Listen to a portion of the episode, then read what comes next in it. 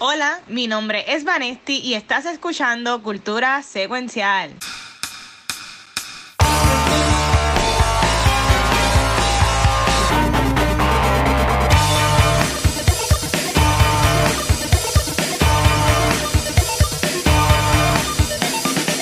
¡Eh! Saludos, Corillo. Yo soy y estamos en otro episodio de Cultura Secuencial. Y para los que no saben, yo soy la Enola Holmes de este programa. Pero ando también con mis Sherlockcitos y vi por ahí un personaje nuevo así. Bueno, que si me gusta, mira para allá. Espérate, que este tiene que presentar primero. Sí, por favor. Bueno, saludos, yo soy Disco Holmes. Disco Holmes, aquí estrenando Halloween, you know, influencer. Yes, me encanta, me encanta. No podía comer él, tenía que dejarlo a él. Mira, eh, que si me gustan las croquetas, elemental, mi querido Watson, como que me llamo el chizo. Eso es. Y acá el Watcher, bien te saludo, Gabriel, te guiaste. El Watcher, yo creo que es el único que es el fan de las películas de, de Dios mío, de Robert Downey Jr. como Sherlock Holmes, pero Yo nada. la, yo la amo. Sí, lo sé. Este, Watcher, ¿qué es lo que está pasando? Cuéntame contigo. ¿Qué es la que hay? Pues mira, todo está muy bien. Este, como ya pusimos en redes sociales, comenzamos octubre con un rebranding que Chizo nos hizo. Chizo hizo el loguito. Mira, vamos a enseñar aquí un par de, par de cositas. Esto ya lo habíamos enseñado, que básicamente es como que el backdrop de cultura, pero chequense en, chequense en esta. Cuando llega el mes de octubre, voy al podcast de cultura y empiezo a escucharlos. Y comienza la sabrosura. Vanesti es Pennywise. Gabucho Gram se quedó igual, es una bruja. Y el Watcher es Jack Skellington. Y yo un zombie que te tortura. Eh, eh, Me eh, eh, encantó. él dice que es una bruja. Que no estoy accesando la bulbu bien cabrón, mira esto. ¿Qué, qué? O sea, disco, Gaby. esto, esto- eh, muchos dirán que esto es una peluca, pero este es mi pelo natural. Yes. Claro que sí. Está usando Monat. No, pero ahora- ahora no salió que el mona te quita Yo creo que Hoy, sí. hoy- hoy va- hoy van a ver un par de Chizo jingles, como dice por ahí, Meta. Mira, diablo. Chizo hizo un par de artes bien cool. Si ven a Vanesti, eh, puso a Vanesti acá como Pennywise. que Happy se veía Halloween. brutal. Se le quedó pela brutal. Vanesti Wise. Va- Vanesti Wise, este Chizo es el, el zombie, Yes. que también le quedó brutal. Entonces tenemos a, a, a Gabucho, lo quité acá. Tenemos a Gabucho. Yo soy, yo soy la, la, la cuarta hermana de Hocus Pocus que fue abortada. yes. Ay, Dios mío. Y a mí me tira así como ya Skellington. En verdad, Chizo, nuevamente, gracias por siempre practicando los artes. En verdad que te, te guías, mano. Como siempre te guías. Este, hoy comenzamos con buenas noticias. Eh, la imagen no me subió, pero lo voy a enseñar aquí. Nosotros, este, ahora mismo en Extra Life, ya llegamos a 125 dólares y Life nos envió estas cositas, como que dando las gracias. So, en verdad que está cool. Ella no tiene por qué hacerlo, pero Extra Life hace que están pendientes y ya tenemos alrededor de 125 dólares. Gracias a todo el mundo que ha donado. Esto es como siempre for the kids. Y recuerden que por ahí vamos a tener también un evento el 11 de octubre, que más al final del episodio voy a tirar un par de detalles, pero vamos a empezar como siempre comenzamos con lo que hemos estado viendo o haciendo esta semana. Esta semana yo me voy a ir light, porque en verdad que no he estado viendo mucho, he estado busy con otras 20 mil cosas, pero, ah, mira, dice aquí GG, no gracias a ustedes, hermano, en verdad. Alguien donó 50 pesos por ver el filtro para que, para que, para que Kiko se quitara el filtro de en Nuketox, pero no se lo puede quitar. Así que gracias a la persona que donó, que fue anónimo. Así, pero gracias. O sea, no, no se lo pudo quitar, pero gracias por los 50 pesos. Me Y nada, preocupa. si, si quieren, si quieren don- si, no, no, si quieren donar, este, en, aquí en Twitch hay un loguito arribita de Extra Life, pueden donar ahí mismo. También tengo personas como Kimberly que donó 20 dólares, ¿sabes? Que en verdad que hay un par de personas, a Aldros que donó 25 también los otros días, ¿sabes? Que hay muchas personas que han donado Nice. mucho. Honestamente, gracias por todo su apoyo. Eh, yo, esta semana, ¿Se acuerdan que yo dije que yo me iba a poner a ver Cowboy Vivo, iba a vingar otros shows? Pues en verdad mentí, mentí, porque vi en Netflix que estaba la serie completa de The Good Place. Tía. Uh, Y yo amo The Good Place. En verdad yo digo amo y en verdad nada más haya visto como un par de episodios, pero en verdad que estoy binging esta serie completa. Ahora mismo estoy en la tercera temporada y en verdad que me, me encanta. La serie está brutal. No sé si ustedes la han visto, pero la serie es bastante famosa. Este, Sí, y en verdad que a mucha gente le gustó y honestamente entiendo por qué. Era un gimmick que se podía convertir out bien rápido, pero ya han buscado siempre la forma de mantenerlo como que on his toes y siempre cambiándole algo que honestamente me han gustado cómo lo han manejado. Este, pero ahora mismo eso es lo único que yo he visto. Este, no he visto más nada. Eh, iba a comenzar a jugar este Animal Crossing que empezó lo de Halloween, por ayer jugué, que hice un stream y todo, y no empezó lo de Halloween ayer, empezaba hoy. Así que pues ahorita no he jugado todavía, pero espero jugarlo en algún momento. Este, pero ustedes, Vanetti, ¿qué has estado viendo por ahora? Bueno, pues yo comencé, bueno, vi el biopic de Judy, que por Mm. alguna razón esta película salió el año pasado y yo nunca la vi, no sé qué sucedió. Esta fue la película que Renee Zellweger ganó el Oscar y está disponible en Hulu y en Amazon Prime por si estás suscrito, ¿verdad? Sus streaming services. Y sí, mano, yo siempre he leído historias de Judy Garland, pero, mano, yo no sabía la tragedia al nivel que fue su vida.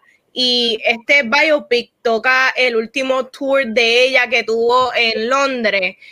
Y cómo ella estaba en sus últimos tiempos, la fragilidad con la que ella, pues, se veía físicamente, pero todavía le quedaba mucho de esa voz espectacular que era Wow. ella. 47 años y parecía de 80 y es por todo lo que le pasó en Hollywood desde su niñez, el uso de drogas, este alcoholismo, mala vida con su matrimonio, la utilizaron y de verdad que Renee Zellweger hizo un trabajo fenomenal como Judy, como cuando Gabriel lo mencionó en el chat con nosotros. Sí. Eso era Judy Garland, eso no era Renee Zellweger y no sé, yo creo que todo el mundo se merece conocer más de Judy Garland, de ese ícono y leyenda para Hollywood. So, Judy nunca debe ser olvidada, así que please, por favor, conozcan más de ella y si quieren ver la película y tienes el streaming service, está altamente recomendada. Yo no la he visto, pero yo vi en las redes que mucha gente estaba hablando de la película que estaba muy buena. Y cuando vi que tú lo mencionaste, o sea, yo, Basti siempre, yo confío en lo que Maestri siempre dice aquí. Así que ahora pues, pues subió. Eh, Si voy a ver algo en Hulu, antes de ver Parasite, que aún no la he visto, voy a ver Judy primero. Nadie Andrés, qué loco. Pues entonces, y, eh, ustedes, Chis y Gabriel, ¿qué han estado viendo en estos días? Pues mira, apuntó Judy porque yo estoy en la misión esa de, de conocer biografías de, de mujeres en la historia, así que la voy a apuntar. Pues miren, en octubre yo acostumbro ver películas de horror favoritas mías, no necesariamente lo que está nuevo, eh, lo que nos presentan la pla- las plataformas de las redes de, de streaming, porque eso como quiera lo veo, sino que veo las que me gustan a mí. Pues yo revisité una película, eh, creo que es del 97, que se llama Event Horizon, que es básicamente una película de horror sci-fi donde trata de una tripulación, ¿verdad? Que va a rescatar esta nave que se llama el Horizon, que sufrió un accidente tratando de viajar por dimensiones, este, porque es la forma en que la ciencia en esa, en esa historia hacen como, como la, la nave viaja más rápido que la luz, que es viajando por dimensiones. ¿Y a qué dimensión fueron? Pues al infierno, a más ninguna dimensión. La película es una mezcla como que de Alien meets Hellraiser, porque el aparato que hace que tú viajes por las dimensiones se parece a la caja de, de Pinhead. ¿Pinhead es que se llama? Sí, creo que es Pinhead. Y entonces la película está bien gufiada. Lo que me sorprendió ¿no? de la película, yo lo he visto un montón de veces, es cómo se mantiene vigente, como pasa la prueba del tiempo, no se siente dated, no se siente vieja. Pero lo más que me tripió fuera de la película, que es lo que me encanta de las redes sociales, es que cuando yo puse el post en Instagram y en Facebook de que, la estaba viendo, eso cogió un montón de likes, un montón de gente comentando que le encanta la película. Inclusive, eso es lo que voy a decir, al Watcher, gente, el Mr. No Horror dijo que está brutal. Y No creerlo. Y yo me quedé como que, wow, ¿y esta película qué es esto? Esto es un cult Se acabó clásico. el mundo. Se acabó el mundo. No, el este, mundo. a mi papá le gusta mucho esa película y yo Ah, la pues- vi con él mucho. Y pues esta película me acuerda mucho a, a mi papá. Y, y sí, esto eh, aquí fue de las primeras veces que yo vi a Lauren Fishburne. Y el señor que también sale en las películas de Jurassic Park, que ahora mismo se me acaba de. Sam Neill. tengo- Sam Neill, ajá. Este, yo decía como que qué brutal, me, me encanta. Y en verdad que sí. La película, hay escenas que la odio porque son bien freaky. Está la escena que tipo se le cosen los. oh, ah, Ajá, es horrible.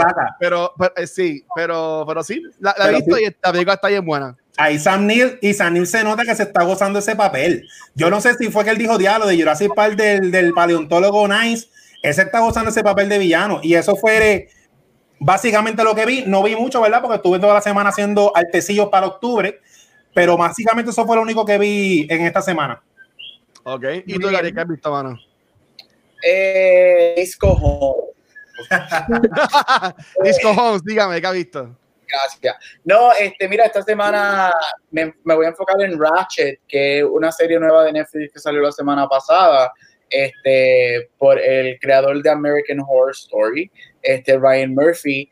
Um, yo la, la vi a principios de esta semana, este, no la vi tan pronto salió porque a mí me gusta ver reviews y aparentemente es una serie que está, ha sido bien divisive en las críticas. A mí me encantó.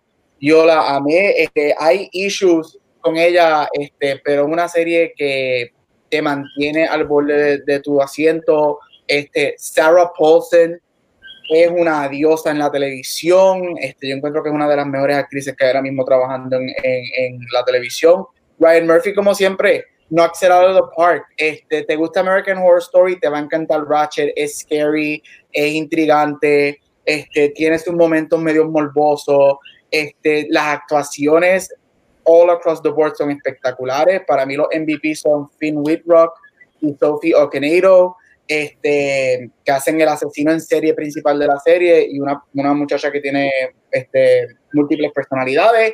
Este, la serie es preciosa, pero ¿qué producción de Ryan Murphy es preciosa? Él se uno- unas producciones espectaculares, su, o sea, hair, makeup, costumes, production design es preciosa. Va a haber un segundo season, creo que solamente son dos seasons. Este, terminan un mega cliffhanger, o sí, ya, ya el segundo season está en producción, son 10 episodios. Para los que no saben, esta es la historia de una de las villanas más grandes en la historia del cine. Hay cuatro villanos que se consideran que son como que the epitome um, of villains in movies y son Darth Vader, Hannibal Lecter, este, Nurse Ratchet de To Mockingbird, este, y Norman Bates de Psycho. Este, es tremendo origin story. Este, muy bueno, excelente. Es un easy watch, son más que ocho episodios este, en Netflix. Este, no es tan horror como los primeros seasons de American Horror Story, pero sí eh, o sea, no es tan horror a ese nivel, tiene más, es más, tiene más escenas de morbosidad que de horror, pero muchas de las críticas es como que, ah, esto es AHS Ratchet. Puedo ver el por qué, pero es muy bueno, vayan a verlo. Este, en honor a, a uno de los characters, tengo hoy el pelo de Monarch puesto, así que vayan a ver esta movie. Esta movie. Vayan a ver Yo-. Yo estaba pichando a Ratchet, pero porque pensaba que iba a ser bien creepy. Pues tú dices que no es tan creepy. No, para no le nada. dar la oportunidad. No, no es tan creepy. Es más mol- tiene más escenas de morbosidad, pero sabe Ryan Murphy cuando Ryan Murphy decide hacerse morboso, no sé si has visto algún season de American Horror Story. Alguno. Eh, lo hace, pero no, no, no a nivel de, de, de American Horror Story para nada. Mm. Ok.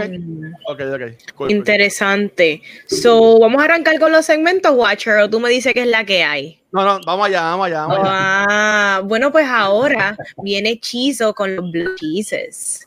Yeah, mira, octubre viene nítido, em- arrancando bien. Empezamos con un reissue en 4K de Mad Max Fury Road, What a Lovely Day, eh, la ópera de destrucción del director George Miller. Llega en formato Steelbook a Best Buy, o como yo le llamo, el lugar del depósito directo de los cheques del hechizo. Básicamente, por eso a Furiosa y a Max acabar con Immortal Joe en una metáfora de lo que debemos hacer en este noviembre cuando salgamos a votar. ¿Cuáles son los highlights de esta, peli- de esta película? Tiene un montón, tan nítido los special features. Tiene el Maximum Fury, Filming Fury Road, dura 29 minutos, que es básicamente el making of de toda la película, como lo hicieron. Todos los que conocen y son fanáticos de la película de Mad Max saben que esto fue todo práctico, todo on set. Y ahí vamos a ver media hora de cosas y cámaras y gente rompiéndose en canto. Tenemos también Fury on Four Wheels, dura 23 minutos, es un documental también extenso, hablando de todos los vehículos, los carros, de cómo lo hicieron, ¿verdad? Que los carros son las estrellas también en esa película de Mad Max. Y el último highlight, porque esta sí trajo bastante special feature bueno, es Max y Furiosa, dura 11 minutos, y es Tom Hardy y Charlize Theron, hablando de los personajes, de la historia, pero hablando más del flow, de cómo fue filmar con George Miller, eso ahí on set, este, yo había visto eso, eh, porque esos special features están en otras versiones, y en una de esas entrevistas, Charlize Theron menciona que como ellos estaban filmando en, en, localidades así, bien calurosas, ella se picó el pelo y ella llegó al set así, porque ella es Charlize Theron, ella puede hacer lo que le dé la gana, y el director le dijo, me encanta, y el look de Furiosa, ella lo creó, básicamente ella se picó el pelo porque el calor estaba demasiado. Así que esa es la primera.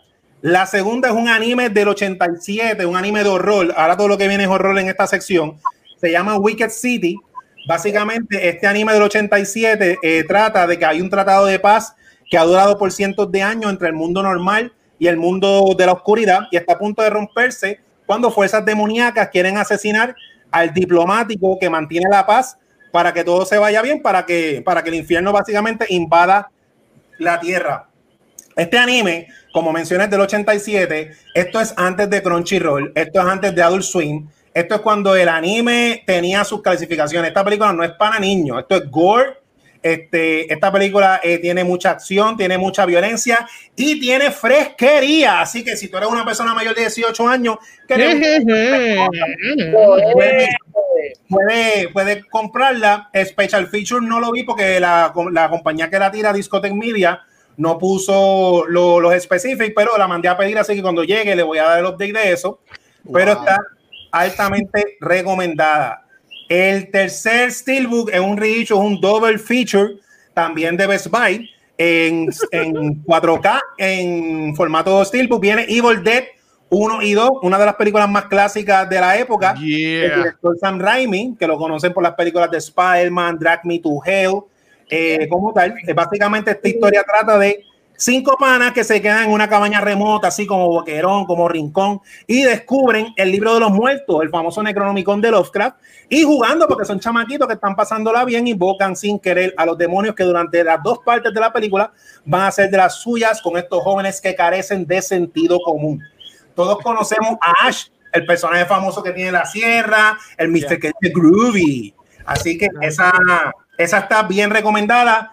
Y Dead es también una película de culto que es bien famosa, pero que es famosa, pero como que no mucha gente habla de ellas. Y entonces el cuarto estreno, empezando octubre, empezando la época de Halloween, la versión 4K de la película original del 1978, Halloween, de, con Jamie Lee Curtis, que el director es John Carpenter. Esta película es en los budget que disparó el género slasher que nos ha dado franquicia como Viernes 13 y Pesadilla en la calle Elm llega en 4K. Pesadilla en la calle. Para que veas cómo Michael Myers se decide que va a irse a tricoltear con un cuchillo por las calles de su barrio. tiene dos highlights bien buenos. Uno es On Location, 25 años después, que visitan la calle y la casa donde filmaron Halloween, entrevistan a las personas, a los vecinos, las localidades. Eso se ha convertido en un sitio turístico de, y más que la gente lo visita en esta, en esta época de, del año, pero el special feature más brutal, que ese yo lo vi, dura una hora, es, eh, se llama eh, La noche que ella volvió a casa y es básicamente Jamie Lee Curtis es una persona bien privada, ella lo que da entrevista, pero ella no es de salir a convenciones y eso. Como la fanática de Halloween es tan grande, a ella le escribieron y la convencieron y ella fue a una convención de horror de las que hacen en Estados Unidos, que ella nunca salía y el, y el documental es una hora el día siguiéndola a ella la hora entera en, en, el, en la convención. Eh, Jamie Lee Curtis es Jamie Lee Curtis. Ahí ponen un montón de cosas, eh, hay entrevistas de los fanáticos, se ven interacciones completas. La parte favorita mía de ese special feature, porque ya yo lo vi, es que Jamie Lee Curtis el sábado se supone que terminara a las cinco y media los autógrafos, pero como le anunciaron de que iba a estar, esa fila duró como dos horas más. Y ya digo, yo, yo me quedo hasta que esto se acabe. Y por tú pagar la entrada, ella te filmaba, te dedicaba a las cosas, por eso que se tardó. Ella le dedicó el tiempo cool mundo. ¿sí? a la gente. Y eso, eso hasta vale un poco más que, que la adquisición de, de la película. Sí. Halloween, no tengo que hablar de la película y la importancia que tiene en el horror. Ay. Así que octubre empezó cargadito. Uh. Duro, duro, duro, duro. Me encantaron todas las recomendaciones y los releases de hechizo porque estamos en octubre y viene mucho horror y al Yeah. Watcher no le gusta. No, yo tengo una pregunta, Chizo. Tú, eh, ok, estas películas tú todas las compras. Este, ¿Tú Casi tienes toda tu casa llena de muebles para películas entonces? ¿O ¿Cómo tú la guardas? Pues mira, la última vez que me mudé a Cuba ya hace como tres años, una historia bien interesante. La ropa mía y las cosas personales fueron tres cajas y las películas fueron como siete cajas. Así que sí, Wow. tengo por todos lados. Tengo así un. Yo vivo en un blockbuster. Esta- Total. esta- es como mami, mami en casa me dice, ¿cuándo tú te vas a comprar una casa para sacar todas las películas que tienes aquí en Puerto Rico y enviártelas ya? Yes. Qué fuerte. Wow. Están ocupándole las casas a sus papás como si fueran almacenes. Pero nada, chicos y chicas, vamos ahora para Award Spotlight con Disco Homes. Yeah.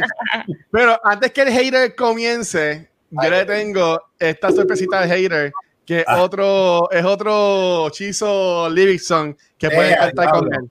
Así que si saben la canción, una en la canción de confianza. Ay, me lo voy a saber.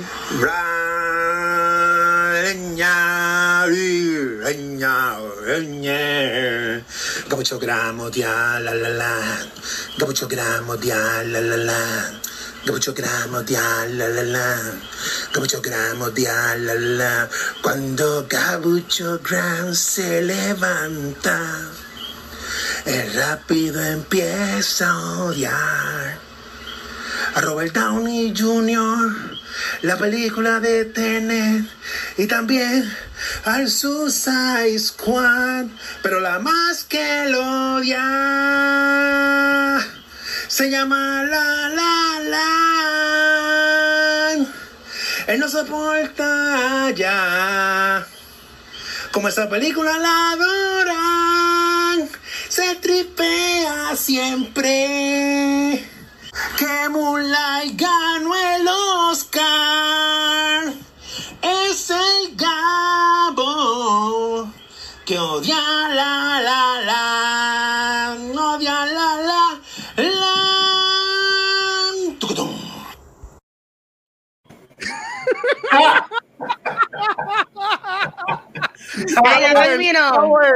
El tucutum, me encanta.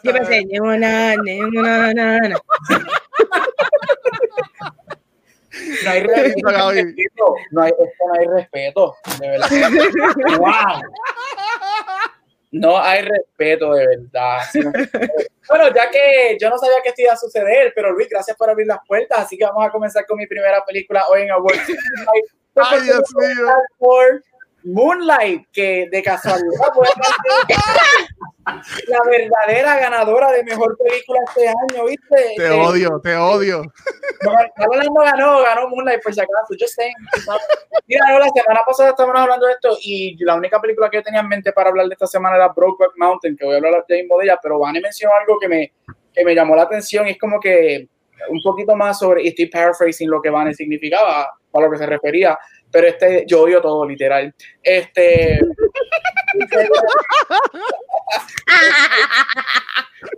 Ay, él sí va a ser bien divertido. Este, esta idea de películas que quizás han causado o controversia o, o- o- o que significan algo para la industria de los awards y pues de ahora en adelante voy a estar hablando de los Oscars ya que los Emmys acabaron. Así que voy a comenzar por Moonlight. Yo creo que Moonlight desafortunadamente, Moonlight por lo que es globalmente conocido es por ese famoso bache que sucedió la noche de los Oscars cuando por 3 minutos y 47 segundos La La Land fue mejor película, es la mejor película más corta en la historia de los Oscars.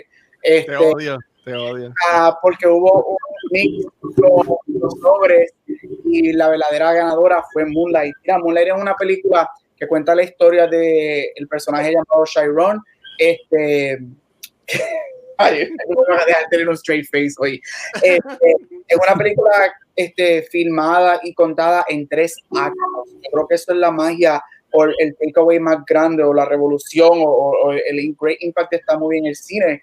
Y es que es una película que parece una obra de teatro, hecha en tres actos, este, la película. Um, desde que Chiron es un niño, adolescente y adulto, tiene un cast espectacular, ganó tres Oscars, este, incluyendo el primer Oscar para un actor musulmán, este, donde este, gana mejor actor secundario, Gary Jenkins gana mejor script y mejor película. Es una película espectacular, cuenta la historia de black queer people, que es una población que no se ve mucho en el cine, y, y, la historia de pobreza, este, adicción de droga, vender drogas y cómo tú puedes este, manejar tu identidad como un hombre negro queer dentro de todo ese mundo. Este, para mí es una de, las una de las mejores películas ever made y una de las mejores películas de esta última década. Este, así que si no la han visto, la recomiendo. Es corta, lo que dura son como dos horas. Este, es un drama para dos horas es corta. Este, es un drama para pero excelente. That's not what you said. Uh. diablo. Este, bueno, estaba disfrazado. Este, la segunda película que quiero mencionar es Shakespeare in Love. Este, Shakespeare in Love gana mejor película en el 1999 ganó siete Óscares, este, incluyendo mejor actriz, mejor actriz secundaria, este, mejor película. Esta controversia, o esto es lo que comienza al ganar, esta película gana mejor película, comienza la controversia de cuando los Óscares se convierten en un business formalmente. Este, Shakespeare in Love es la primera película que gana el Oscar con el vaqueo de el monstruo Harvey Weinstein, este, ahí es cuando Harvey Weinstein comienza su dominio en la industria de Hollywood, en la industria de los awards, este, en donde los estudios se dan cuenta que lo que te va a a ganar Oscar es el mercadeo, es el publicity, y aquí es que comienzan las, las industrias, los estudios a gastar millones y millones y millones de dólares en el mercadeo para ganarte una estatua que lo que vale son mil dólares. Este, pero el prestigio de tener esto gana este, todo esta award season, el front runner fue este, la película de Spielberg, de para mí que es la mejor película de guerra ever, este, y había ganado todo, todo, todos los premios, y de momento esa noche Shakespeare in Love empieza a ganar, comienza a ganar y comienza a ganar hasta que gana mejor película. Al día de hoy, este, ahí es donde viene el, perdón, la película de Spielberg es Saving Private Ryan, no sé por qué no me suena el título. Ah. Este, la, al día de hoy hay mucha controversia de si los Oscars son un popular vote o si claramente gana lo mejor. Yo creo que todavía estamos 50-50 porque, por ejemplo, el año pasado Parasite, que para mí era la mejor película. En el 17 gana Moonlight, que para mí es la mejor película. Eh, eh, pero you know, los, Oscars son un business y, y, el, el, Shakespeare in Love y Harvey Weinstein en el 99 es cuando eso cambia. Eso. Y por último, una de mis películas favoritas, solamente porque me identifico mucho, pero voy a hablar de Brokeback Mountain, ganadora de tres Oscars en el 2005, incluyendo Mejor Script, Mejor Director. Brokeback Mountain cuenta la historia de estos dos vaqueros que tienen um, una relación a escondidas por 20 años en Wyoming. Este, tienen sus esposas, tienen sus familias, pero están enamorados este, si no has visto esta película al día de hoy, no sé qué has hecho con tu vida. Vayan a ver esta película. Es, una, es probably one of the best love stories que hay en el cine. Um, así que esto no tiene que ver si son historias queer o historias um, heterosexuales. Es una historia bellísima. Yo encuentro que Jake Gyllenhaal y Heath Ledger aquí demostraron que ellos iban a tener las carreras que, que se merecían y que pues desafortunadamente nos privamos de uno de ellos. Para mí este es el segundo mejor performance de Heath Ledger ever. Mira, esta película hace historia por dos razones. Una no muy buena, bueno, ambas no muy buenas. Es la primera y única película al día de hoy en ganar cada uno de los premios previos al Oscar, cada uno y no llevarse el, el, Oscar de mejor película. ¿Quién gana ese año? La única película este, en hacer eso ganó todos los premios desde que salió se esperaba que iba a ganar mejor película y no gana. Y segundo, este, esta película causó mucha controversia o por lo menos de la manera que se approachan los awards, porque hubieron, hubo campañas a viva voz dentro de la Academy para votar en contra de esta película. Ay, O veía como que película que esto no era de hombres, esto no era lo que era el Old West. Este, actores Oscar winners como, como Ernest Borgnine, que mejor, mejor- ganó mejor actor, este, Paul Newman, o sea, estamos hablando de actores a viva voz estaban haciendo campaña en contra de esta película porque es que no eran los valores de ser hombre, de ser masculino, y pues al fin y al cabo sucedió. Ganó una película que para mí es una de las peores películas en ever ganar mejor película, que es Crash. Este, Uh, ok. gana Brokeback Mountain, Crash. En algún momento hablaré de ella, tengo mis issues con ella, pero Brokeback Mountain demostró que tú no necesitas este premio para hacer historia. Este, llevamos 15 años desde que esta película salió, se considera una de las mejores películas de amor ever made, una de las mejores películas ever made en general. Comienza lo que se conoce como el post-queer cinema, desde que sale Brokeback es que explota este, la seriedad de películas queers y no solamente como un joke o como un comedic relief. Así que Brokeback no la han visto, la recomiendo. Excelente película. Um, Heath Ledger y Jake Gyllenhaal, top of their game. Jake Gyllenhaal, yo no sé cómo es, él no ha entrado a la carrera de los Oscars desde esta película. Es imperdonable. Y aquí Heath Ledger demostró lo que él iba a hacer en su, en su carrera. Tres años más tarde sale The Dark Knight y que si no lo han visto, Brokeback Mountain, excelente movie. Así que that's Disco Enola. Mira, Mira, este, ah. estuvo bien serio este segmento de Awards Spotlight y me encantó, de verdad. Yeah. Aunque Sí. estamos hoy con Disco Homes, pero me gustó. Sí, mira, hay una pregunta que es para Gabriel y para Chizo. Tenemos a Metaverse que dice, pensando yo acá, pregunta para Chizo y Gabo, ya no salen ediciones de películas de la academia, esas que venían con un millón, de sellitos de todos los premios que se hayan ganado. Ya no salen esas películas, Chizo.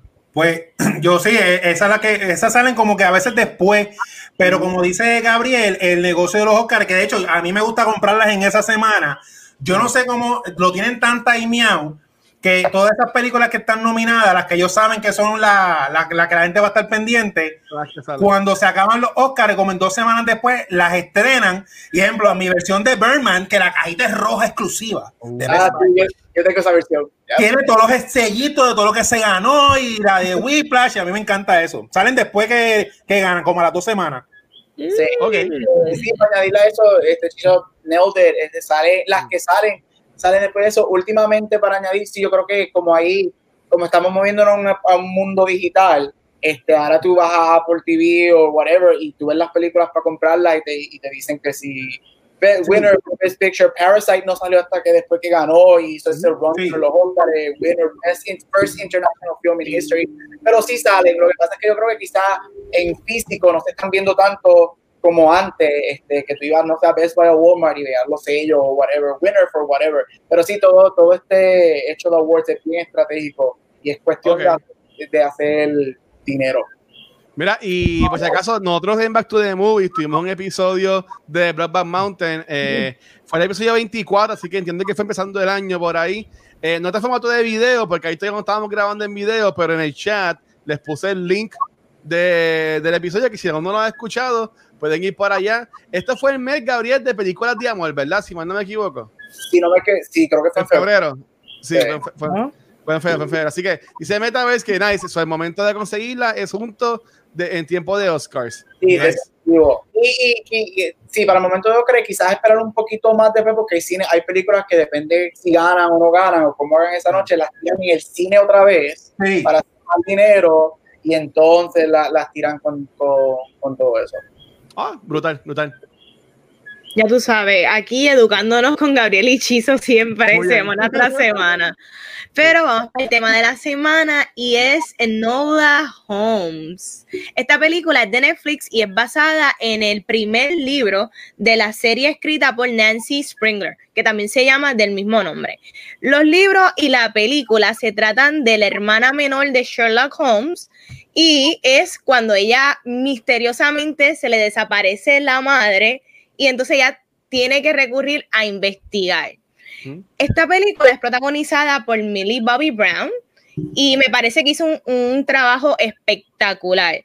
También participa Henry Cavill como Sherlock y Sam Claflin como el hermano mayor de ellos, si no me equivoco. Sí. Eh, hablemos de qué me pareció la película. La película me pareció súper chula, eh, me fue bien entretenida, el pacing fue bastante rápido dado al el diálogo witty y también lo que fue la investigación del misterio. Me encanta que el rol de Enola no le hicieron la versión nena de Sherlock. Ella es su propio individuo, una chica completamente inteligente, independiente y sabe lo que está haciendo. Yo considero que Henry Cavill siempre es súper funcional y brilla en los roles donde él no es el protagónico, como lo hizo en la última de Misión Imposible y en Tudors. Yo creo que es de cuando yo creo que es cuando mejor él brilla. Esta película rely a veces en el uso de rompiendo the fourth wall, la cual en situaciones como Deadpool es bien efectivo y en series como Fleabag también. Aquí no me estuvo mal, pero le inyecta bastante aspecto cómico a la película. Yo les recomiendo la movie y yo me quedé con ganas de ver una secuela. Así que chicos, ¿qué ustedes pensaron de Nola Holmes? Yeah. Pues mira, a mí me gustó un montón la película en general. Como tú dices, dura, dura, dura dos horas, pero se va bien rápido, el pacing está bien nítido.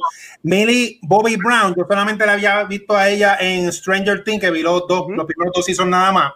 Pero aquí ella, eh, todo lo que ella hizo, ella es tremenda, tremenda. Me gustó un montón el performance de ella.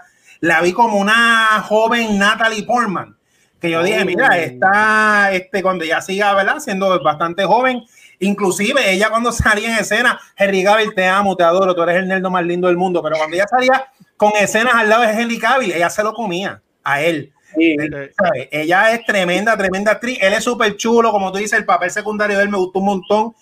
Me creí la, el- la química de los hermanos.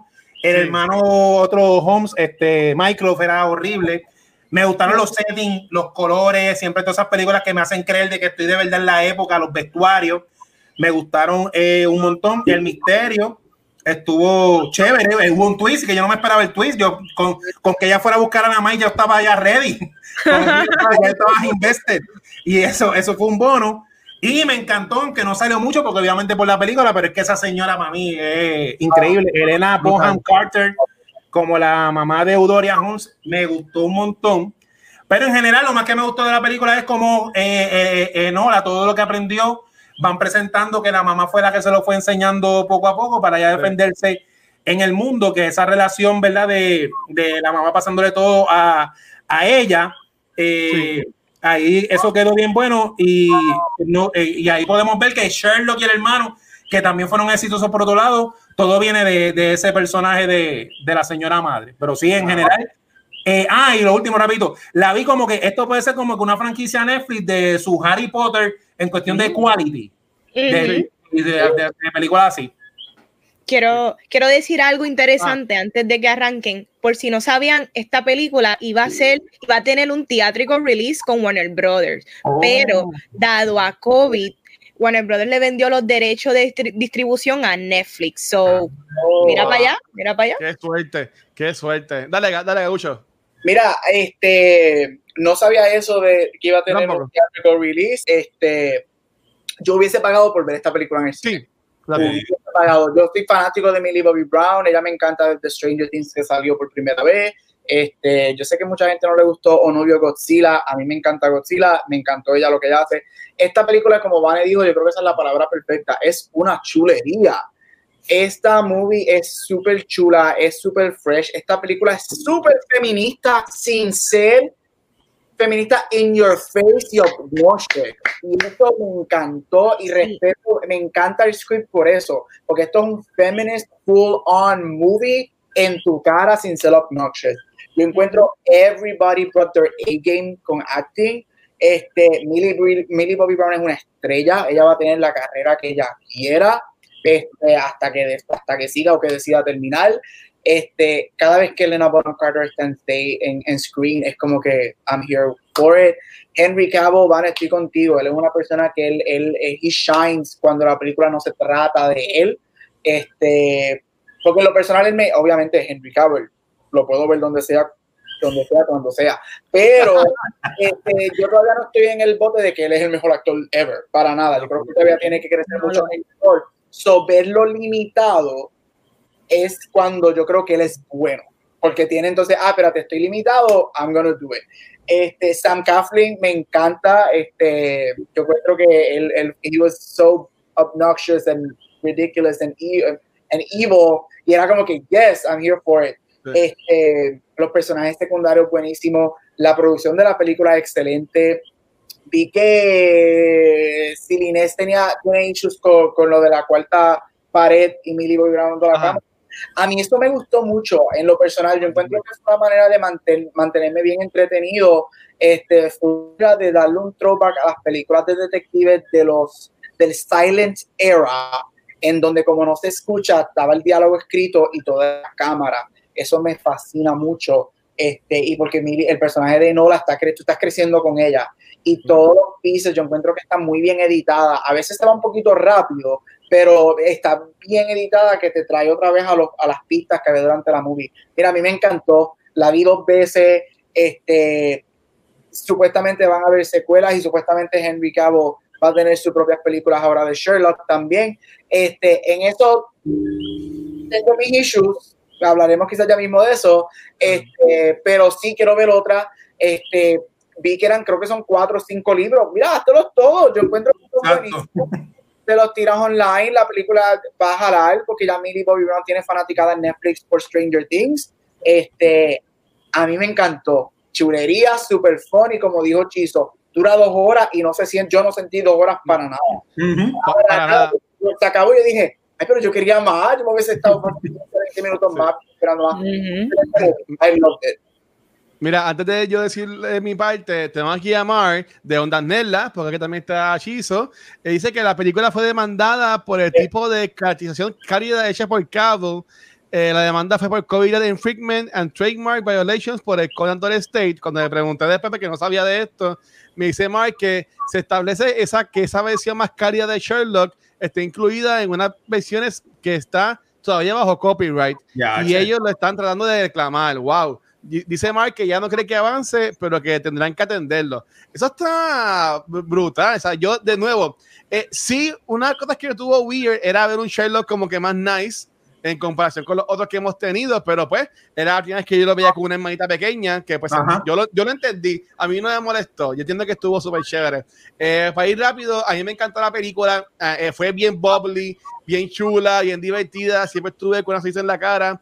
Eh, alguien en el chat escribió que era media lenta la película. Yo, no, yo en ningún momento para mí fue lenta, para mí, para mí, iba a las millas. La película iba a las millas. Este, ahí me encantó. Eh, yo entiendo que Sam Coughlin es el que se votó en esta película, eh, como interpreta a Mycroft. Este, Mycroft siempre es, en todas las versiones de Sherlock, es como que el más villano, but he cares pero me gusta que este Minecraft es como que más malo, malo. ¿Sabes? Que es como que se podría ver en las posibles películas, básicamente como que, un, como que una barrera entre lo que quiere hacer Enola contra su objetivo. Que eso está, eso lo encuentro súper cool. Eh, Henry Cavill, ahí me encanta él como persona, aunque no lo conozco, ese yo chulito, me encanta me que sea como ¿Sí? un geek, él me cae bien, yo, yo no puedo ir con él a janguear, pero sí. mucho, él como actor como que, me gusta, como dijo Vanetti, que estén de secundaria en películas. También hubo una película de espías que se le con Amy Hammer hace par de años atrás. Man from Uncle, Happy, Guy Ritchie. Lo amo, lo amo. Entonces, eh, me encantó esa película. Él me gusta mucho en la serie de Netflix, The Witcher, porque tampoco no habla mucho. En la, la, serie tú ligártelo a él con el de coro casi por romperse por lo petado que está. Todo su diálogo es. o lo que sea. Sea, que a, mí me gustó un montón. Sí, seguí ese mismo weekend anunciaron un par de medios no oficiales y Netflix tampoco lo ha anunciado, pues sí dijeron que ya hay una secuela en desarrollo. Cuando yo oh. anuncio de Netflix o de alguna página el azul de Shenmark, yo voy a confiar. Por ahora, pues, es, es, una bonita idea y quiero que pase.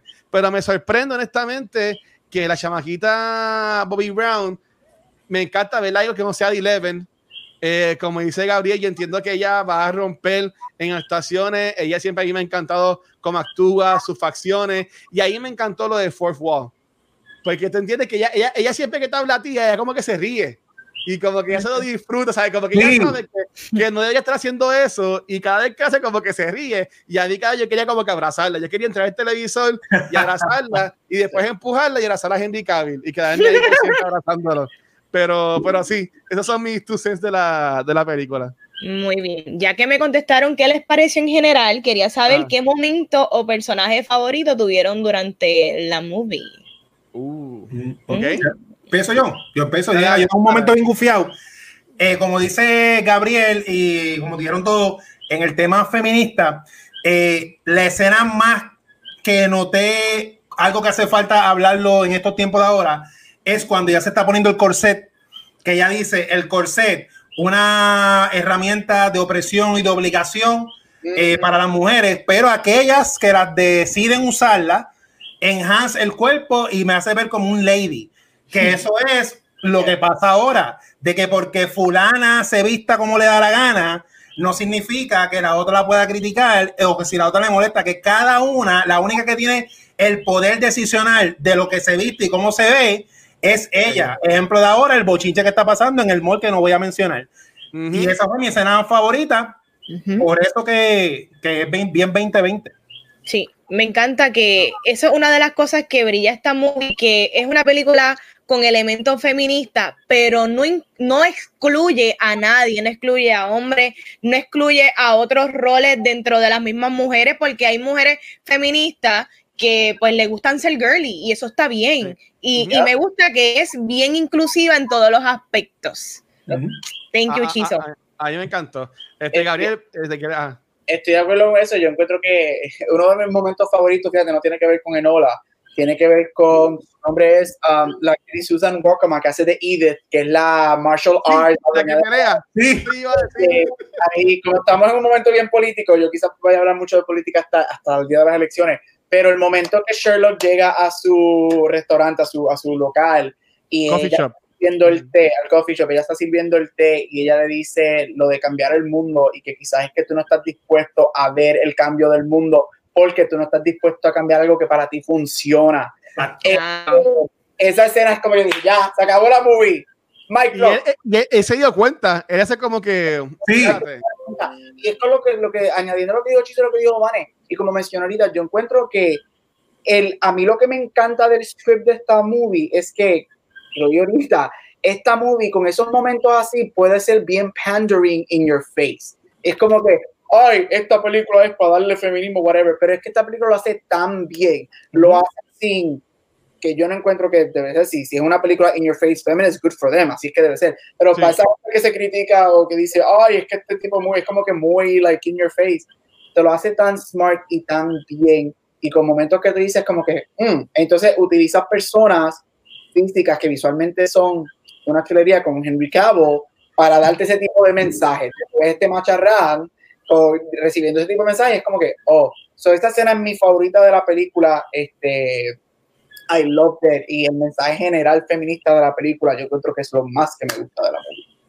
Sí, eh, yo iba a comentar eso de, de, esa escena y me encantó cuando Sherlock como que él puede ser el hombre más inteligente del mundo, pero cuando o sea, a él le, le, le, le la, la, cabeza cuando la, la, chica le dice eso y, y, eso me encantó porque Henry Cavill, no siendo el mejor actor del mundo, tú por sus facciones te das cuenta sí. de, que, de que wow, que, como, que, como que entendí eso y eso yeah. me encantó.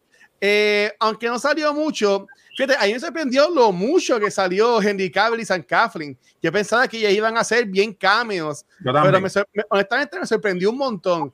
Eh, no, no es que hicieron falta, pero me gustó que estuvieron en la historia, ¿sabes? Sí. Este, pero para mí que la escena con Elena Bohan Carter cuando ellas están peleando, a mí me, me, me, me encanta porque eh, eh, crean, crean dinámica y aunque ya no sale mucho, a mí me importaba el personaje de la mamá y cuando ponen a más o menos la mitad de la película que mi vida está envuelta en otras cosas un poco más fuertes, pues mm. yo decía como que, wow, espérate, también van a investigar esto, qué es lo que van a hacer. Eso como que le pichan un poco, me vi eso para las próximas películas, me vi eso para las películas de Sherlock que comentó Gabriel. Este, por a mí, ¿verdad? Me, me encantó ella.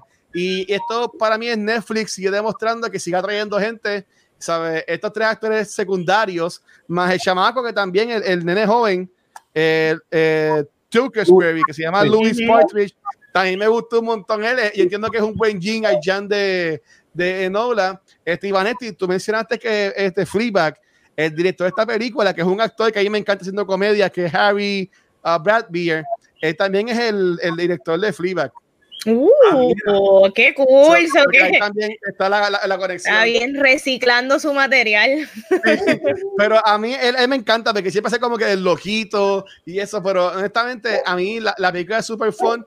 La escena que más me gustó es bien al principio de la película cuando se tiran del tren. Para mí que esa fue la secuencia más fun porque tienes, tienes el suspenso del villano que era parte de Doctor Who Universe porque salía en Torchwood, este, eh, que viene a matarlo y como que deja a Nola como que rompiendo con todo lo que le enseñaron, pero a la misma vez haciéndole caso a la mamá. y, eso como que me demostró lo que, lo que venía para la película y en verdad que me gustó un montón. Y a ti, bueno, pues yo quería eh, recalcar que me encanta cómo en esta película juegan con el, los gender roles en cuanto a lo que es el damsel in distress, que le hicieron mm. también en Wonder Woman, Patty Jenkins hizo lo mismo con Steve Trevor y, y Gal Gadot, en el sentido de que no es que estos chicos no sepan hacer nada, no. Lo que pasa es que necesitan ayuda y ahí es que entran estas mujeres para ayudarlo. Y me gusta eso que, que los chicos saben, pero necesitan esa ayuda. Y en el caso de Nolan, de Nolan, como le dice, ella es una fighter y ella es efectiva en eso y él necesita ese push en su vida y ahí estaba Nolan en el momento más que él necesitaba a alguien que estuviera ahí para él eso fue uno de los mejores para mi momento y cosas que presentó la película. Quería preguntarles a los chicos, tengo dos preguntas más, pero referente a Nola, quería preguntarles qué tipos de historias esperan en una secuela, qué, quieren ver. el misterio de la mamá con la sociedad secreta de las mujeres. Eso se ve como que el misterio Big Adventure, Big Budget, a Illuminati. Yo quiero ver Illuminati, a mí me encanta. Este, a mí, antes que vaya Gabriel, a mí, mira, dice Metavez que recomienda los, los libros. Muy bien. Este, yo tengo un libro de Sherlock Holmes, nunca lo he leído completo, pero no, de no, no tengo ninguno. A mí, yo lo que quiero ver es, eh, sí quiero ver lo de la mamá, pero para mí, ¿qué se va a hacer el overarching? Como que el McGuffin de toda la serie de películas. Si, es una oh. si, es una trecuela, si es una whatever. Este, porque yo, o sea, eh, para mí que, ok, Henry Cavill se está haciendo bien cómodo en Netflix, está y es su camita, ya está, ya está arropado, ¿sabes? A él nadie lo va a sacar de Netflix, él va a estar ahí por siempre, ¿sabes? ¿Para qué Superman? ¿Para qué Superman? Exacto, si puede ser Sherlock, si puede estar en, en, The Witcher, o sea, él está, él está feliz en Netflix. Eh, yo entiendo que Minnie Bobby Brown, aunque también sería buena verla en otros papeles, también ella es Netflix y ella es un nombre de Netflix, ¿sabes? Ella con Stranger Things, obviamente la, la montó súper dura. Y yo quiero ver muchas películas de ella con, con Enora. No sé si este parche que tengan con Warner Brothers también los apoye en, esto, pero yo en verdad espero mucho. Que yo quisiera ver, aunque suene medio forzado, a mí, voy a cambiar un poco la pregunta, a mí no me gustaría ver que la relación de amor entre ella y el muchacho. Sí, aunque, aunque ellos como que lo están insinuando mucho en la película, a mí me gustaría que se queden así como, como panas, porque Mejor. aunque Enola durante la película como que ella dice que le extraña, ella como que se le queda mirando con el tiempo, ella dice como que, ay, boys are stupid, entre comillas, no dice eso, pero eso es lo que está diciendo el muchacho toda la película, pero se ve como que lo mira con ojitos. Pero a mí me gustaría como que Enola siga como que en su, en su camino, de básicamente ella no es la nena normal por ahí. Aunque también es bueno enamorarse y toda la cosa, siendo yo un joven romántico, tengo que decirlo. Pero me gustaría que ese sea como el Watson de ella, entre comillas, pero que su relación sea en, ese aspecto. No de amor, pero que sean como que los, partners. Este, él que tiene chavo, la apoya con el dinero y así entonces ella no tiene que depender tanto de Sherlock ni de Mycroft. Este, Eso es lo que a mí me gustaría. Ver a ti. Y el Gabriel y Vanesti mira, estoy contigo en lo de la historia de amor. Yo creo que eso es inevitable porque pues las historias terminan ahí. Si lo van a hacer y si son varias películas que no hagan hasta el final. no me gustaría verlo, si vamos a decir que son tres películas, no me gustaría verlo en la secuela. Si lo van a hacer, que lo hagan a lo último. Este, pero estoy de acuerdo, déjenla sola. Que sea, que sea la mala, la mamá. Uh. Yeah. Let, let, uh, let women rule the world. You don't need no man. Eh, así que eso me gustaría. Este, ¿Qué me gustaría ver? Mira, yo creo que la, mi contestación con eso es atándolo a, a estos rumores de que ahora Henry va a tener su, su o tan, posiblemente va a tener sus propias Sherlock. Me gustaría que fueran cosas diferentes. Me gustaría que si van a abrirle, si van a abrir un Sherlock Holmes Universe como hizo BBC con, con Cumberbatch, este, y aquella todas estas movies, que sean aparte, que no la tenga sus cosas y que Sherlock tenga lo de ella. Si lo van a, si los van a mezclar, que sea una escena o algo bien light y ya. ¿Por qué? Porque yo creo que lo mencioné en uno de nuestros after shows la semana pasada, este, que la película el día que salió yo la había visto por al mediodía, la había visto por la tarde.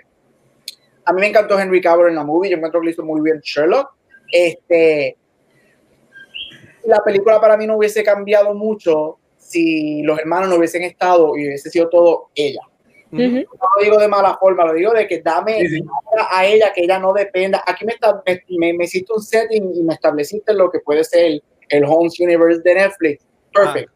No necesito que los dos estén conectados constantemente. Dale acá a Henry que haga sus cosas como Sherlock si se la va a dar y déjanosla sola y pues que hayan una que otra correspondencia, una que otra escena, un mini crossover. Pero dame Nola, mira, una escena que yo a mí me sorprendió y me gustaría que, que se vayan por ahí yo no me esperaba la escena que el tipo trata de matarla a ella y vemos cuando ella está ahogándose en el agua. Ajá, ajá. Yo no me esperaba eso para nada de esta movie. So, el, el hecho de que esa escena que es medio, tú puedes decir, puedes hacer argumento que es media dark, dame eso, dame darkness, dame una kick-ass woman que no tengan miedo en presentar situaciones que puede ser que muera, la estén tratando de asesinar, lo del cuchillo, o sea, da, dame eso cuando él la, la stabs her y el corset la protege. Sí. Eh, no, el tiro, el tiro, eh, el tiro del corset. El tiro sí. da, dame, eso, dame esos momentos. Da, sí. Don't be afraid to sugarcoat it, más que porque es una niña, este, go for it. So, uh -huh. algo, algo, de verdad que lo que ella se merece, let her be a kick-ass detective con real problems. Y de que hay gente que sí la quiere tratar de matar y don't shy away from it. Mira, tú que dices BBC, estaría brutal que como que para juntar ese universo de Sherlock, si lo vamos a tener la parte, que tomen una página de ABC y hagan Christmas Specials y tengan un mini episodio de Enola con Sherlock en Navidades. ¿Sabes? Uh -huh. Que si este año salió la película, el año que viene tenemos el Christmas Special, el otro año tenemos la película de Sherlock, el otro año tenemos la película de Enola. ¿Sabes? Que ellos, ellos, ellos, lo, pueden, lo pueden hacer. Para mí que estaría eso súper super cool. Definitivamente. Este, mira, yo quisiera cualquier historia de Nola. Ahora mismo, dame lo que sea. A mí no me molestaría nada con o sin Henry Cavill. Henry Cavill poquito. Eh, este, mira, maybe Enola esté estudiando. Enola ahora mismo tiene 16 años. Maybe ella hace un time job que entra a la universidad y ella uh -huh. está estudiando qué sé yo qué. Y de repente sucede algún asesinato o misterio. Yeah y se va en ola, pero medio Perry Mason, y ya tú sabes uh -huh. que ya yo estoy in for it. Este, y pero que Chelo llegue a lo último, que Chelo llegue cuando ya resolvió todo, ahí llega Sherlock. Exacto, y que Sherlock sea el que como que, bueno, le ayude un poquito, le dé un pushito, como que si como Ajá. quiera ella le gane la investigación. Ajá, la película. Este, Sí. So, nada, ya entrando a lo que es el tema como tal de Sherlock Holmes, que yo sé que al Watcher le encanta, quería preguntarles cuál ha sido su Sherlock favorito en diferentes medios, porque ha habido de todo. Sí, yo de Sherlock no sé nada. Yo, lo, lo, lo de, yo de Sherlock, ese personaje, yo no lo conozco nada. Sé que es el arquetipo y el look. Ay, Dios me voy con Watcher, Robert Downey Jr. Uh, pues mira, pues sabrás que yo amo a RDJ en, en, contra de Gabriel, sé que Gabriel lo odia, pero por si acaso de Sherlock hemos tenido la versión de CBS, que es la de televisión, que, que también lo hizo Johnny Lee Miller. En esta versión él tenía a Lucy Lee como Watson, que Watson era mujer.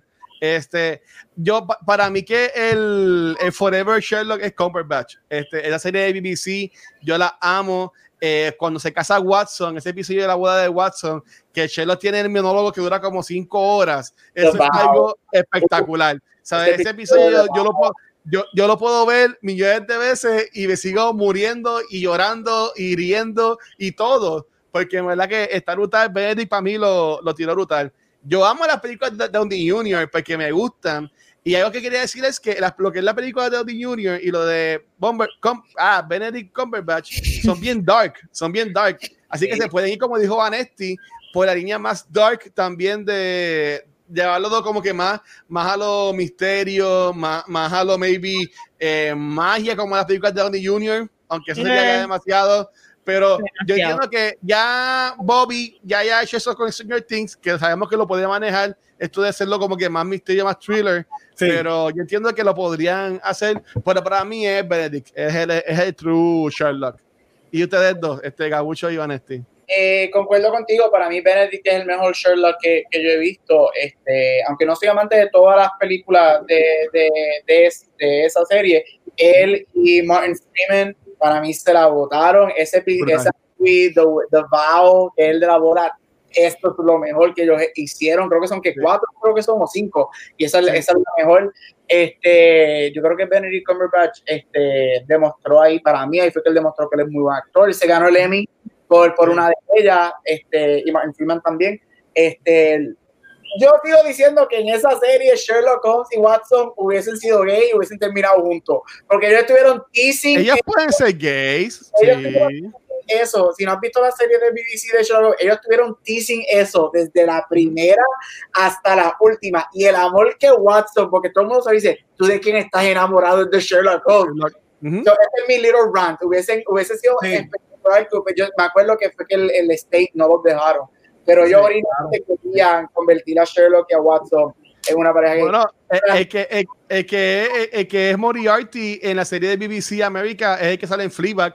Yes. El pastor que, tú, que tú amas, ¿sabes? Ah, que, Priest. Brutal, uh, ¿sabes? Andrew cuando, Scott.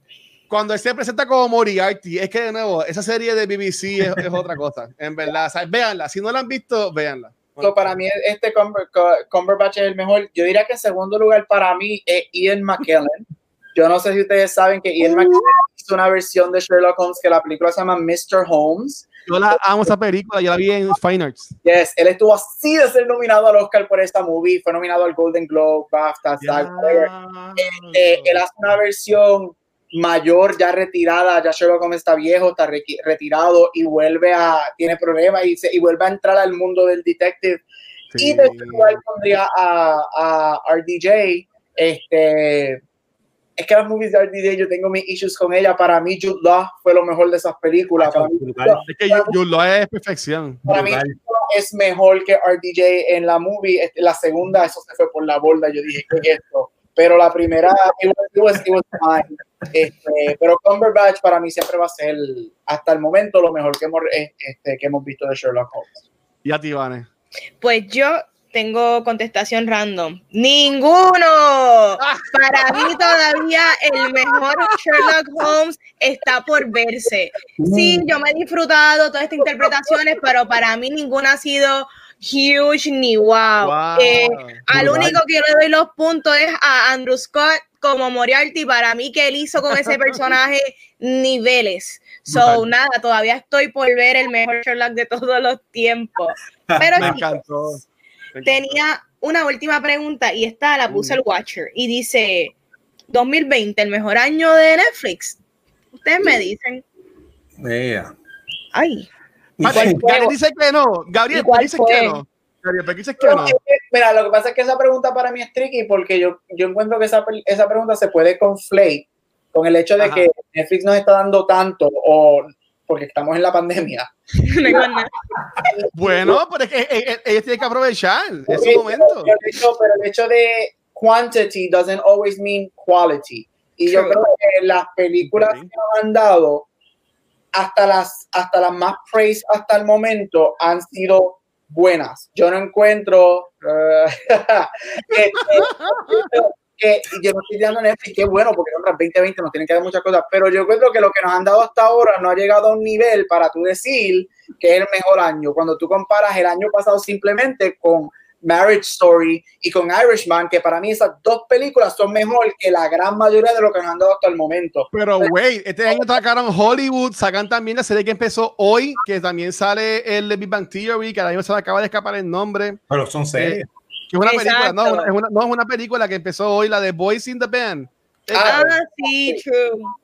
Este, de la, viene la película una... que también mencionaste de, es bien de, controversial. De, de Shelby Boseman también, pero, ¿sabes? Pero acuérdate, pero acuérdate, tú me estás, tú acabas de decir, viene la película. Pues pregúntame esto cuando se acabe el año, a ver en lo que van a soltar. Y ahí te puedo. Este tipo. Muy bien. Me para, gusta. mí, para mí ahora mismo no, porque han hecho cosas buenas, pero todavía yo no he visto hasta el día de hoy algo que diga, wow, esta película ha sido lo mejor que ha hecho Netflix en el día de hoy. Este, o sea, cuando el... tuviste Old Guard, no te quedaste wow, entonces wow.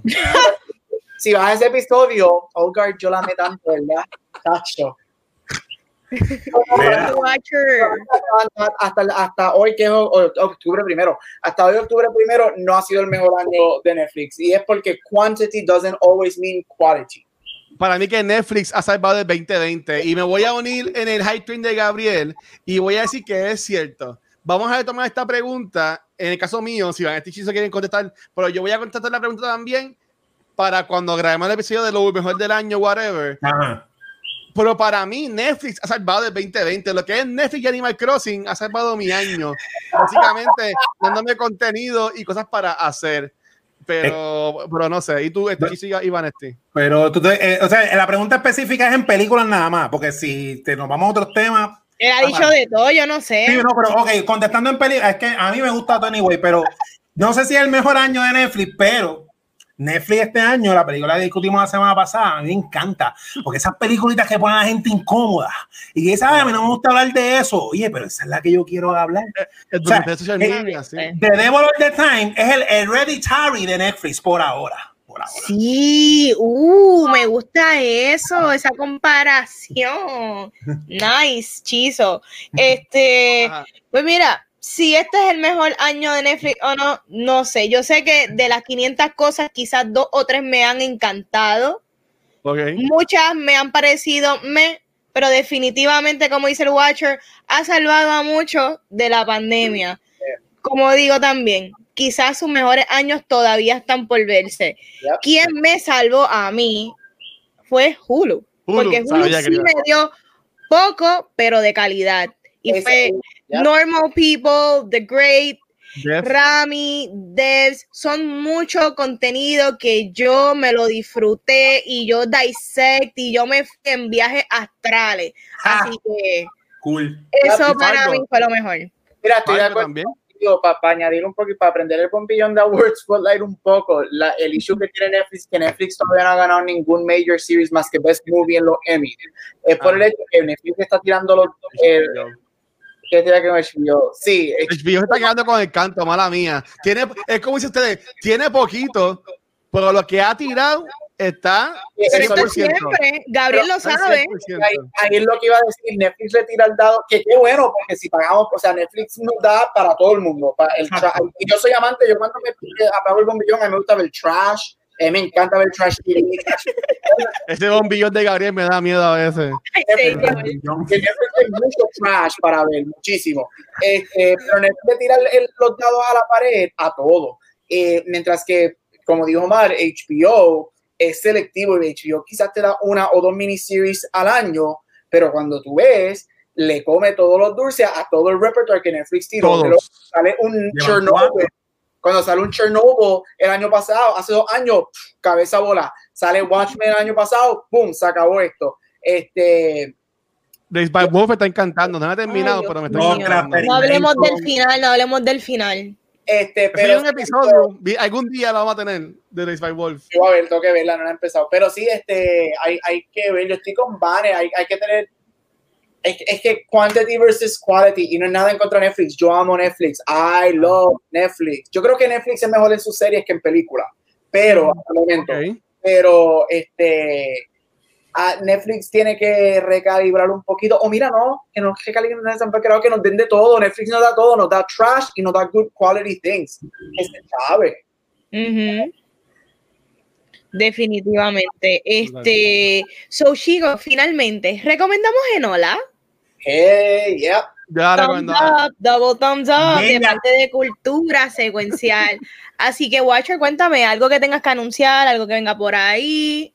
Sí, no, este, ya esta semana terminamos, eh, tuvimos el episodio de Mystery Men que salió el martes, le celebramos el cumpleaños a Shirley en Noob Talks que salió el miércoles y mañana empezará este episodio de Enola Holmes. Fue una semana súper buena. Corillo, la semana que viene viene el momento que ustedes llevan esperando por meses. Y es que vamos a tener el episodio de Tenet. O sea, vamos a, vamos a, vamos a ver si Gabriel, vamos a ver el, el, la versión expandida del Brand de Gabriel hace par de semanas. La vamos a ver por una hora la semana que viene. Ya que la semana que viene el episodio es para Tenet. Así que, Corillo, tienen una semana si no la han visto, pues nada, vean la película y denle para atrás y te vas al intro. Chequea mi review. Entrega mi review Instagram y chequen mi review. chequen el review y también chequen eh, Warner Bros. sacó un videito que le iba a subir, pero era muy grande para subirlo aquí. Este, ah, bueno, espérate, yo puedo hacer algo. Denme un segundito y esto va de la, de la manga de, de, la manga Productions. Exacto.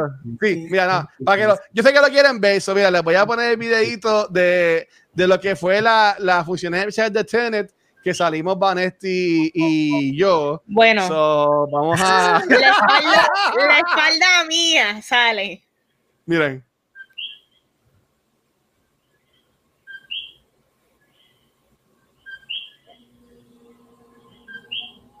No le escucho. Ajá, no escucho, quiero escuchar. Miren, Watcher. Mira, está ahí. Mark.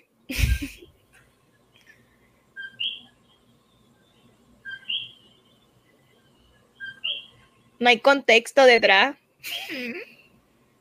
Es que todo es artístico.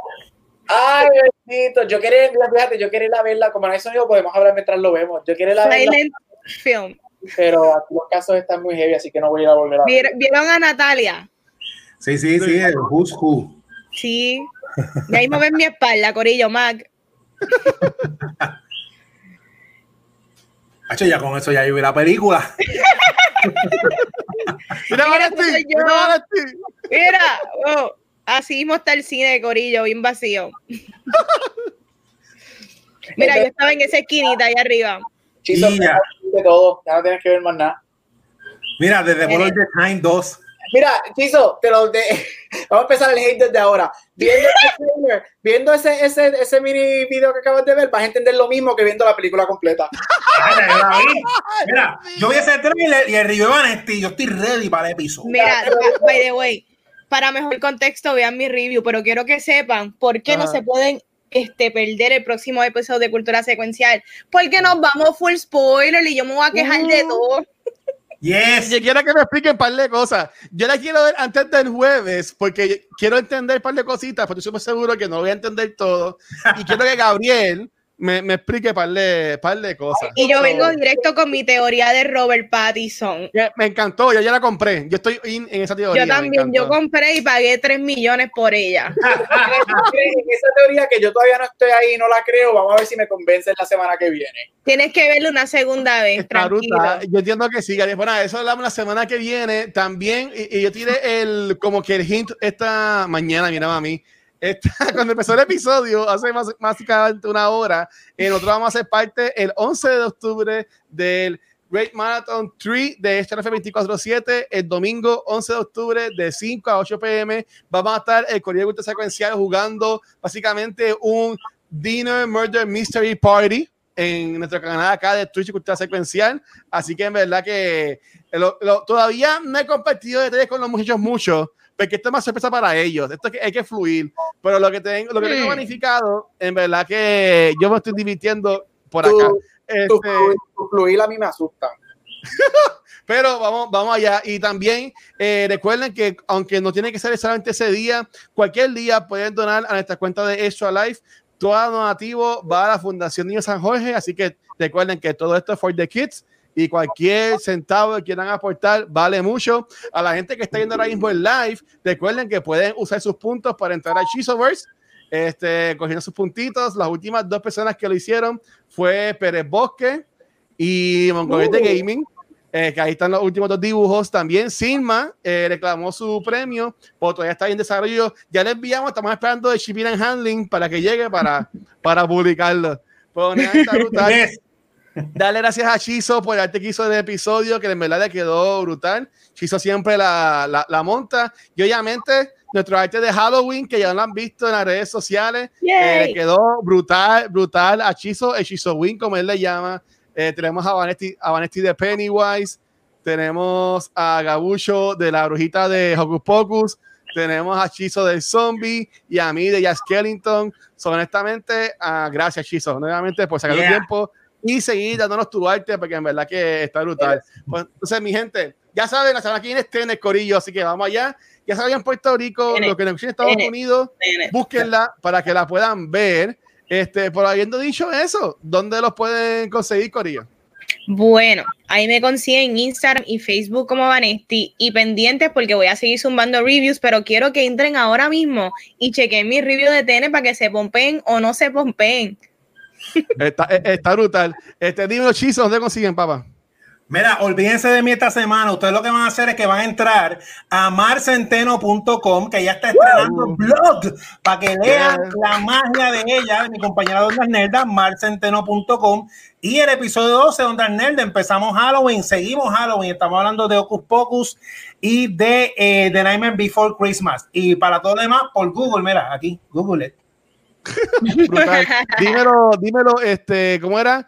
Enola, no, algo Enola. Disco Homes. Disco, Disco Homes, dímelo, Disco Homes. Es una falta de respeto que no te sepas mi nombre al día de hoy. Mira, no, primero que gracias a los auspiciadores por mi pelo, este, todos los, todos los esquemas de plan esta, esta última semana para lograr mi, mi nuevo look. No, yo me conseguir en Back to the Movies los lunes y en live, los martes cuando sale, aquí en Cultura y en todos los social media como Cabucho Graham. Me encanta. Mira, ahora mismo Man nos preguntó que cuál es la pregunta del after show. No la, no la habíamos tirado, pero honestamente no lo había pensado. Ya que comenzamos, ya comenzamos Halloween, vamos a irnos bien sencillitos. este, ya que ya que Shizo y Gabriel están entrando en este nuestro básicamente tercer año que haríamos un episodio de Halloween, este queremos saber qué película de Halloween nos gusta mucho, así por el estilo. Baby lo que más y yo digamos, ya la han escuchado en algún episodio de Cultura Viejo, pero esto yo quiero enfocarlo más en Gabriel y Chisa, que son básicamente este parte de este nuevo reboot o soft reboot, como dice Gabriel.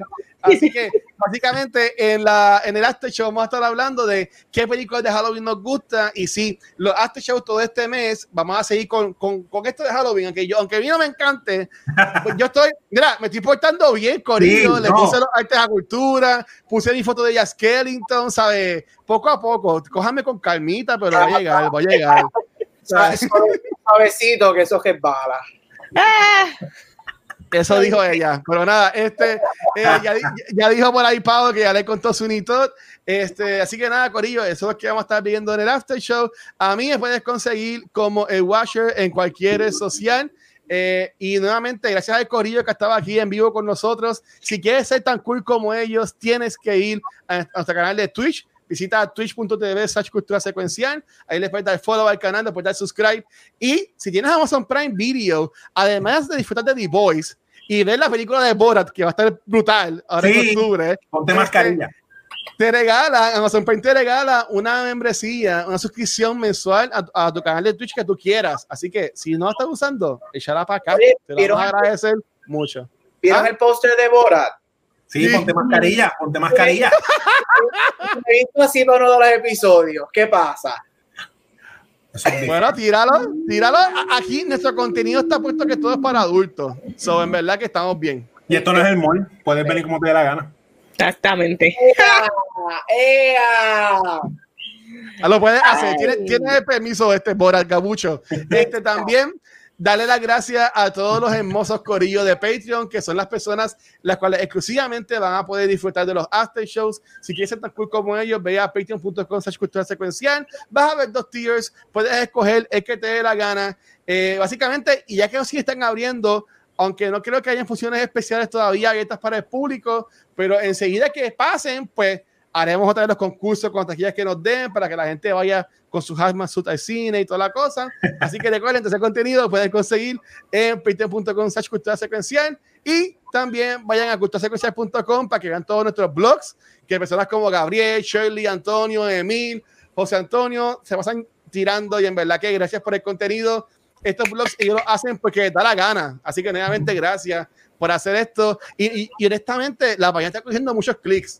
Y este, por ejemplo, hay, hay blogs como eh, los de Shirley de Gariel, que tienen más de ciento y pico de views. Sabe que en verdad que se está moviendo muy bien. Así que nuevamente gracias a todo el mundo por el apoyo que nos está dando la página, a la página web. Y Metaverse, no, no voy a ver la saga de Exorcista. Bueno, solo la voy a ver porque viene Back to the Movies. Desafortunadamente, eso tengo que verla. Este, este, este, este meme me está dando duro. Coño, mi mes de cumpleaños, pues bien conmigo, mano. bueno, este también es mi cumpleaños. Mira, ahí, ahí, está Rafa y parecía la madre de diseño y de, y de eso. Pero pues, Rafa, tenemos que hacerlo, papi. Pero la primera, ¿verdad? La primera, la primera. Ay, la primera es bien dura. ¿Qué les pasa a ustedes? Ay, Qué loco, Nada, qué loco. Cuando yo cumplo, yo cumplo octubre 16, ya mismito. Brujito. Este, y yo cumplo dice, Otra, otro brujito, de verdad. Así yo que vamos, el que viene, así que en Back to the Movies vamos a estar celebrando mi birthday. Vaya, pues dale, Corillo, que hay que grabar el after show, así que Vanetti, llévate esto. Bueno, Corillo, hasta aquí otro episodio de Cultura Secuencial. Nos vemos. Bye. Lárguense. Chequeamos, mi gente. Gracias.